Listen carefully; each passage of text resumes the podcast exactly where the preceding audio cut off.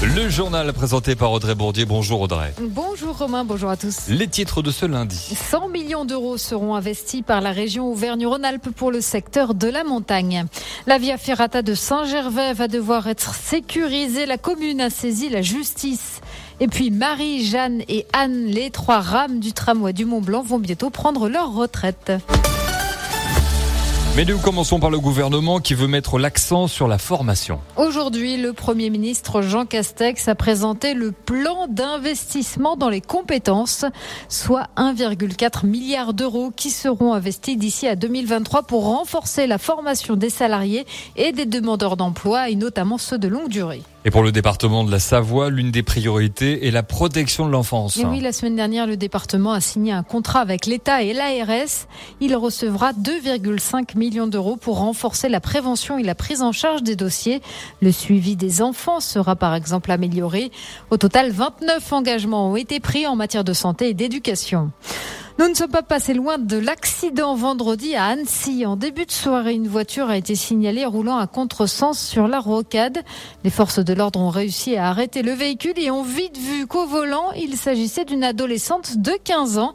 Elle a été entendue aujourd'hui par la brigade des accidents et délais routiers. La justice a été saisie. Cinq ans après le premier plan montagne, la région Auvergne-Rhône-Alpes dévoile son deuxième plan. Et au total, 100 millions d'euros seront investis pour faire de l'Auvergne-Rhône-Alpes la première montagne durable d'Europe. L'idée en fait est de diversifier l'activité des stations tout en mettant l'accent sur le développement durable, mais sans pour autant oublier ce qui a fait son succès, la neige. Laurent Vauquier est le président de la région. Ça veut dire qu'on va financer des projets qui permettront d'être plus respectueux de l'environnement, mais ça veut dire aussi qu'on va travailler pour que nos enfants puissent continuer à découvrir le ski. Ça veut dire qu'on va travailler aussi sur euh, des projets de diversification l'été, les luges d'été, les passerelles himalayennes, mais qu'on sera aussi euh, du côté de la neige. Notre objectif, c'est d'avoir demain des dameuses hydrogènes qui polluent pas. Quand on a des enneigeurs, bah, ce que je voudrais, c'est qu'on mette des panneaux photovoltaïques dessus pour qu'on arrive vers des stations à zéro émission de CO2. L'éclairage, notre objectif, c'est de le remplacer avec des lampes LED, basse consommation. Donc on a plein de choses qu'on peut faire si on est créatif et imaginatif. Et ce que je voudrais, c'est que demain, les Alpes soient cette vitrine d'une montagne dynamique, vivante, qui attire les gens, mais qui est respectueuse de l'environnement. Le premier plan montagne de la région lancé en 2016 avait permis de financer 350 projets pour un montant total de 90 millions d'euros.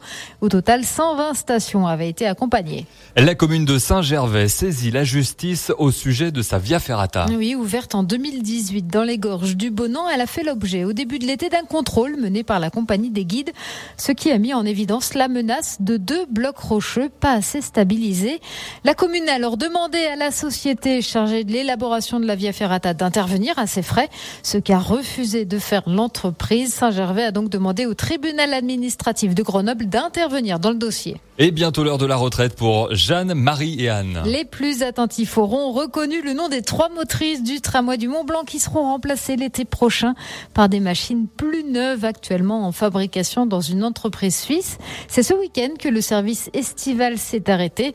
Mais les trois rames en service depuis 1957 transporteront leurs derniers passagers cet hiver jusqu'au plateau de Bellevue. Voilà pour les nostalgiques. Faudra prendre votre petit billet pour profiter de ce dernier voyage. Merci Audrey et retrouvez le journal directement là tout de suite en podcast radiomontblanc.fr.